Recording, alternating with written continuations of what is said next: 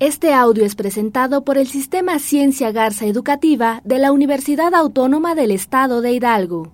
Para mayor información, visítanos en www.uaeh.edu.mx. Gracias por aprender. Bosques, la, naturaleza, a su servicio. Día Internacional del Medio Ambiente, 5 de junio 2011.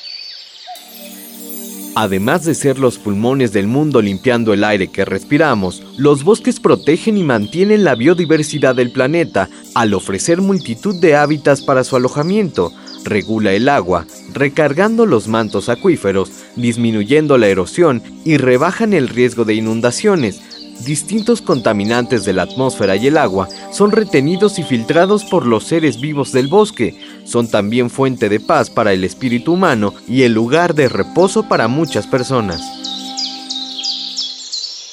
Celebrando 50 años. Trabajando por el medio ambiente. Universidad Autónoma del Estado de Hidalgo.